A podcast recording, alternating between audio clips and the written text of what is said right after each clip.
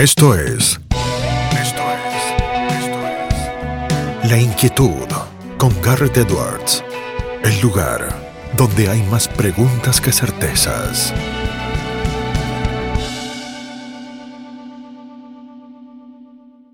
Damos vuelta de página aquí en La Inquietud por CNN Radio Rosario y todas las semanas tratamos de traer distintos puntos de vista, distintas temáticas, eh, cosas eh, que nos apasionen, que nos permitan reflexionar. Hoy tenemos el placer de sumar a un amigo, él es eh, magíster en economía, es escritor, es conferencista, es profesor universitario, es titular de su propia firma, ahora les vamos a decir el nombre porque si no les vamos a estar spoileando quién es el invitado, es también subdirector de la maestría en economía y ciencias políticas de SEADE, es un tuitero de talla y fuste que siempre se anima a decir lo que piensa y piensa muy bien lo que dice, es Iván Carrino. ¿Cómo estás, Iván? Garrett todos te saluda.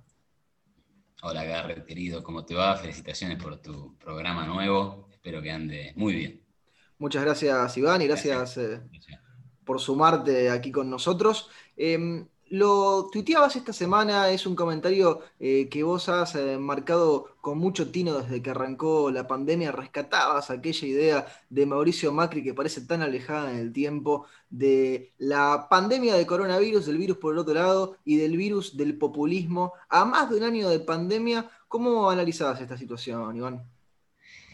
Sí, bueno, yo trato de nunca, digamos, eh, suscribir lo que dice ningún líder político de la actualidad por ahí, bueno, una cosa es agarrar un presidente que murió hace varios años o alguien que ni siquiera sea de la Argentina. Realmente me cuido de eso porque no me gusta que la gente crea que yo estoy en un partido político porque no estoy y no me interesa estarlo, ¿no? Y de hecho te diría que la primera vez que escuché a Macri decir el coronavirus es peor, eh, es peor el populismo que el coronavirus, dije, ay, este tipo, ¿cómo se regala, no? Porque lo van a matar.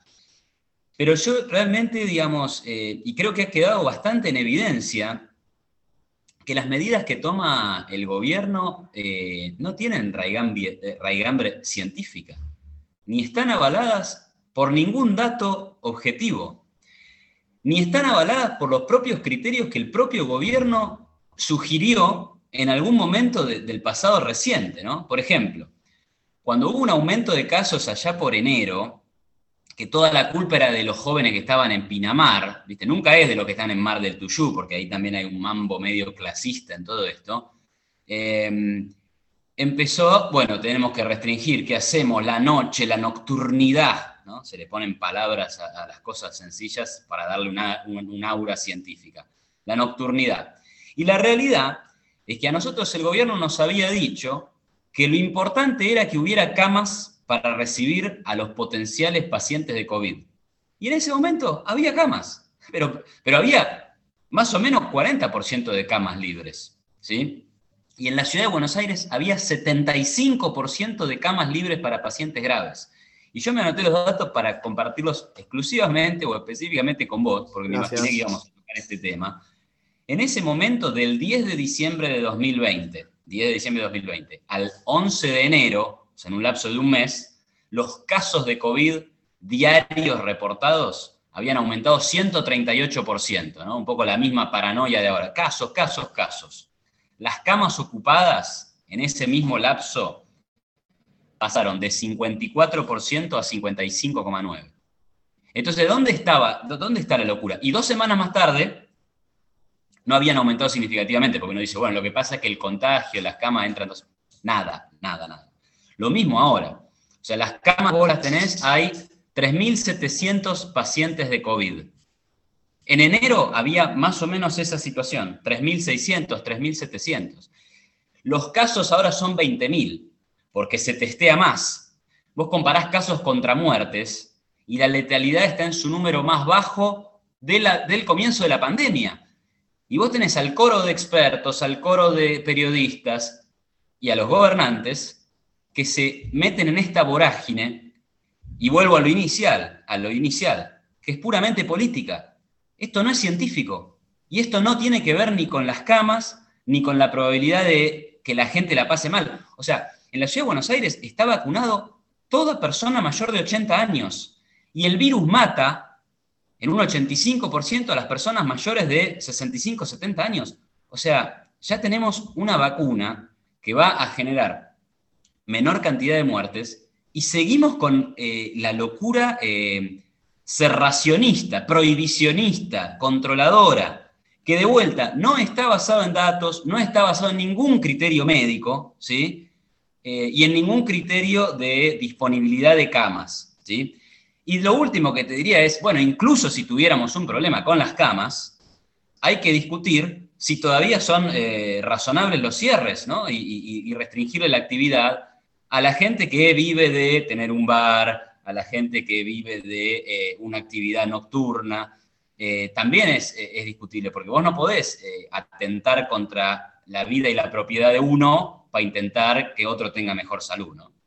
Iván, todos los números que nos compartís eh, son muy claros, son muy precisos, nos pintan una imagen de contraste entre lo que se dice y lo que realmente sucede. Vos no solo sos un hombre de los números, eh, también sos un hombre de los medios y por la economía sos un hombre también preocupado por el comportamiento humano. ¿sí? Eh, ¿Cómo te parece que han influido los medios y las redes en esto que algunos han dado en llamar la infodemia en este año de pandemia?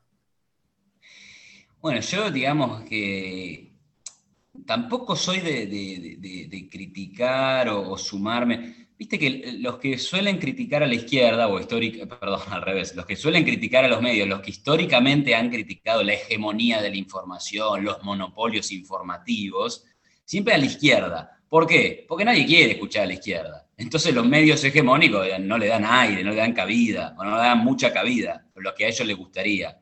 Entonces no censuran, no sacan, etc. Yo no estoy en esa línea, digamos. Yo creo que los medios hacen un negocio. Hay que vender información, hay que venderla de la mejor manera posible y hay que darle a la gente lo que, lo que quiere y lo que necesita. Entonces, me resulta insoportable ver la televisión en un 80% hoy, sí, porque lo único que se está transmitiendo es el morbo del el caso, los 50 casos, los 100 casos, los 4.000, los 20.000. Y, y seguido de eso está una cosa policíaca de, y miren los jóvenes sin barbijo, y miren la fiesta que hizo Tevez sin distanciamiento social. Pero déjenle a Tevez hacer la vida que se le antoje. Y el que no tiene ganas de ir a la fiesta de Tevez porque tiene miedo del COVID, no va a la fiesta de Tevez y se acabó el problema. Y el que tiene miedo de cruzarse en la calle con alguien que fue a la fiesta de Tevez, porque es tan irracional de creer que porque paseas al perro al lado del el que fue a la fiesta de Tevez te vas a contagiar de COVID, mira, te podés quedar en tu casa, no podés obligarle a todo el mundo a compartir tu visión sobre el riesgo y a tener eh, la, aversión al riesgo que, tienen otros, ¿no? Entonces, los medios, digamos que están en esta cosa morbosa de contar eh, los, casos, los casos, los casos, todo lo que llame la atención. A ver, no los culpo porque el miedo vende más. ya lo sabemos esto, ¿no? Digamos, las buenas noticias no venden. Nadie te dice, hoy se recuperaron no sé cuántos miles de personas de COVID. Nadie, no tiene sentido decir eso. Pero, pero, pero, él, pero es lo que pasa, ¿no? Es lo que pasa. Hoy leía un artículo del profesor eh, Jesús Huerta de Soto analizando los problemas de, la pandemia eh, y, dando una información que no es, no es novedosa para nadie, diciendo, bueno, esta, esta enfermedad del COVID que varios quieren comparar con la gripe española, en realidad no es una buena comparación lo de la gripe española porque cuando ocurrió lo de la gripe española, eso afectaba a la población en edad de trabajar. O sea, el efecto económico de la gripe española era, le estamos, eh, se está muriendo gente que está, que, está en edad de trabajar, entonces deja de trabajar. Esta enfermedad, como decía recién, afecta a, personas eh, más grandes, o sea, afecta a un grupo eh, específico de, la población, a los que, por supuesto, digamos, yo no digo hay que cuidar, yo digo ¿Es una tragedia que existe una enfermedad que afecta a un grupo específico de la población? Sí. ¿Sería mejor que no existiera? Por supuesto que sí. Ahora, dado que existe, eh, ¿existe el derecho de reventarle la vida a todo el mundo porque esa enfermedad está dando vuelta? No, mi respuesta ahí es indudablemente no. Digo, hay que ir hacia la responsabilidad individual. Y te hago el último, el último comentario. Alberto Fernández. Alberto Fernández es el partidario principal de que la culpa es de la irresponsabilidad de la gente, de los chicos que fueron de viaje egresados a México, de los que se juntan en fiestas clandestinas. Ah, y él se contagió. No entiendo. ¿Estuvo en alguna de esas circunstancias? Él dijo que se estuvo cuidando mucho. ¿Eh? Él, se estuvo cuidando mucho. Y dijo eso, pero bueno. Bueno, me gusta que diga, y yo me cuidé pero me contagié. Porque la lógica distinta sería, bueno, anda a buscar al que te contagió, ¿no? Si la culpa es de la gente que se porta mal, ¿quién te contagió? ¿Quién es el malo que te contagió? No es así. No es así. Digamos, eh, hay un virus dando vuelta. No es, culpa, no es culpa del gobierno el virus, ¿eh? pero tampoco es culpa de la gente. Hay un virus, hay una enfermedad, hay que cuidarse, como, como tantas enfermedades que hay hoy y que hubo en la historia, ¿no? Simple, simple. No pauses, ni adelantes, o retrocedas. Quédate en La Inquietud con Garrett Edwards. Dijiste algo, Iván, muy interesante de un concepto económico que lo bajaste a tierra que tiene que ver con la aversión al riesgo y dijiste que o básicamente así lo entendí yo, que el gobierno nos estaba haciendo compartir la visión de riesgo de los más aversos al riesgo. Eh, ¿Esto cómo va a terminar eh, impactando este año en la economía? Ya los números de 2020 los conocemos, pero digo, los de 2021, ¿vos cómo lo vas viendo en esta tesis cerracionista del gobierno? Sí, sí, e, exactamente. así parecería, ¿no? Hoy también en una, discusión con, alguien sobre este tema, eh, esta persona que es un periodista muy formado y además de ideas muy razonables, sostenía, bueno, eh, no son tan, no están mal las medidas del gobierno. Yo no me quiero contagiar, decía. Y bueno, está bien si vos no te querés contagiar, me parece perfecto que no quieras exponerte al riesgo, pero no es responsabilidad de los demás que vos te contagies, digamos. Hacete cargo de, tu vida. Y además, si la solución ideal es, che, como vos no querés contagiarte, quédate en tu casa, eh, bueno, vos podés quedarte en tu casa, no le pidas a los demás que lo hagan, ¿no? Eh, y volviendo, bueno, entonces el, tema económico. El tema económico, como lo veía yo hasta hace dos semanas, era, vamos a una recuperación, a un rebote de la economía muy fuerte. O sea, vos tenés que el aislamiento social preventivo, el decreto de la cuarentena duró más o menos hasta julio del año pasado con mucha dureza, ¿no? Y ahí empezaron a flexibilizar. Y flexibilizaron actividades productivas. Y el rebote fue muy importante. O sea, en el segundo trimestre del año pasado se habían perdido 2 millones de puestos de trabajo. Eh, no, perdón, 4 millones de puestos de trabajo. En el año terminaste perdiendo casi un millón. O sea, eh, recuperaste 3. ¿No? Y lo mismo pasaba en Estados Unidos, un país que además es mucho más flexible en su mercado laboral, que perdió como 20 millones de puestos de trabajo y en cuatro meses ya había recuperado 10 millones. Eh, esta crisis tiene esas características. Es toda una crisis derivada de la restricción oficial. No es que hay que reventar malas inversiones porque se hicieron eh, con errores, eh, o, bueno, a la Argentina sí se le suma una crisis de deuda y demás, ¿no? Pero no es una crisis macroeconómica como las que solemos conocer. Es simplemente que el gobierno dijo, ¿te acordás que Fernández decía, voy a prender la perilla de la economía? Sí, como si fuera un, un on and off. Y claro, la pagó. Y ahora, bueno, una vez que va flexibilizando, volvés a tener una, economía, por lo menos que intenta volver al nivel previo, que no era la gran cosa para Argentina. Eh, entonces ahora, bueno, estamos en este esquema, rebote, el tipo de cambio eh, puede estar estable, ¿no? porque ya estaba muy alto en términos reales. Eh, pero bueno, si vamos a volver a las restricciones y a la alarma y al pánico, vas a tener más incertidumbre y en lo concreto algunas actividades que dejan de funcionar. Y eso obviamente te pega, porque esas actividades eh, no pueden salir a flote. ¿no? Supongamos eh, que en este rol pudieses eh, hacer algo, ¿no? Como sucede en la actualidad, que quizá no se puede hacer. Si fueras ministro de Economía, si Iván Carrino fuera ministro de Economía, ¿qué es lo primero que? No te pido el plan completo, lo primero.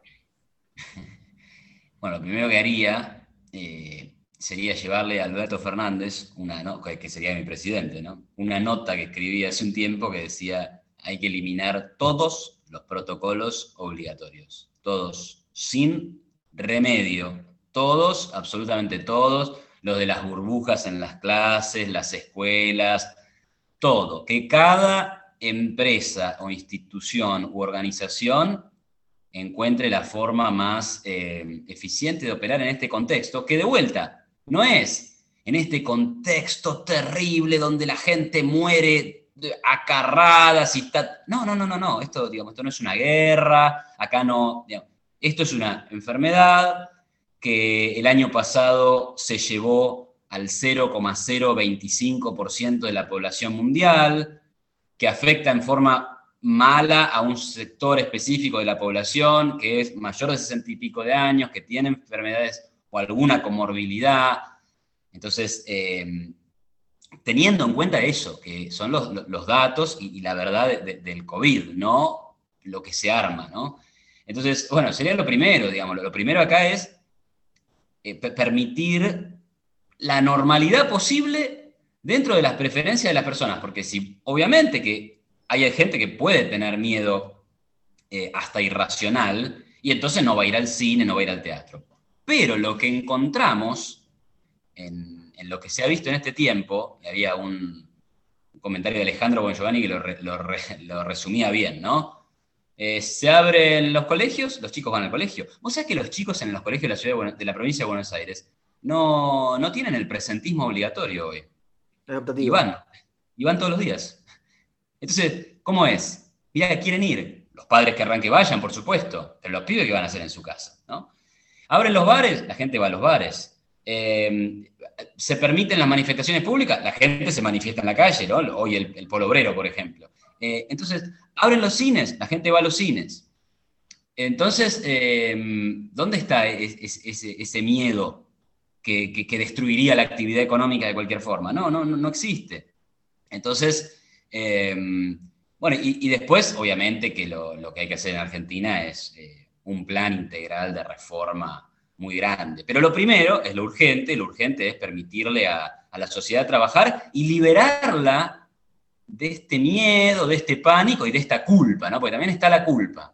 No, no, no, no, ¿cómo vas a hacer vida normal? ¿No ves que vas a matar a tu abuelo? Estas cosas, pero, pero, estamos locos. Yo estoy indignado con todo esto. Me parece terrible e impresionante los niveles a los que hemos llegado, ¿no? Fue un año complejo y nos quedamos cortos este último que pasó, Iván. ¿Qué aprendiste en este año? Hmm. Uf, qué buena pregunta. Eh, bueno, ¿qué aprendí? A ver, a nivel personal, profesional, uno aprende a adaptarse a todo tipo de circunstancias. No sé si no me pasará factura, porque realmente tenés que adaptarte a los cambios, al trabajar adentro de tu casa, ¿no? Por mucho tiempo estuvimos realmente muy encerrados, en términos de que por ahí hasta si tenía ganas de salir, lo único que podías hacer era ir a la casa de algún amigo, eh, escondidas obviamente, pero, pero tampoco es que había bares abiertos, ni, ni, un lugar como para estar, ni un shopping, ni una cancha de fútbol, ni un club, ni una plaza. Pero lo aprendes, aprendes a, de alguna manera que eso no, te coma. Entonces, no, uno descubre que, es flexible, que, se adapta. Pero también te digo que, aprendí que, o sea, tuve que lidiar con, con, mucha frustración porque me genera mucha impotencia lo que ocurre, ¿no? Entonces yo, digamos, la visión que tengo es una visión de permitirle a la gente ser libre, explorar, indagar en el, acierto y en el error. Y, por, por, momentos hubo momentos que yo decía, bueno, se está generando algo que el gobierno va a terminar cediendo, va a terminar liberando, y después volvían con la cuarentena y la prorrogaban, y la prorrogaban. Y, lo que pasó recientemente en estos días también es, una, es, un golpe, porque uno dice, bueno, el, vos me decís que aprendí yo, tendríamos que haber aprendido a convivir con un virus con las características objetivas que tiene el virus, no con el pánico que se genera alrededor. Y no, parece que no aprendimos. Entonces, ¿qué tengo que aprender yo? Bueno, a frustrarme, a lidiar con esa frustración, ¿no? Y la pregunta anterior eh, está conectada con la última, Iván, eh, se la hacemos a todos los entrevistados. Eh, fuera del aire lo charlamos, estás un poco spoileado, viste algunas de las entrevistas anteriores. ¿Qué inquieta a Iván Carrino?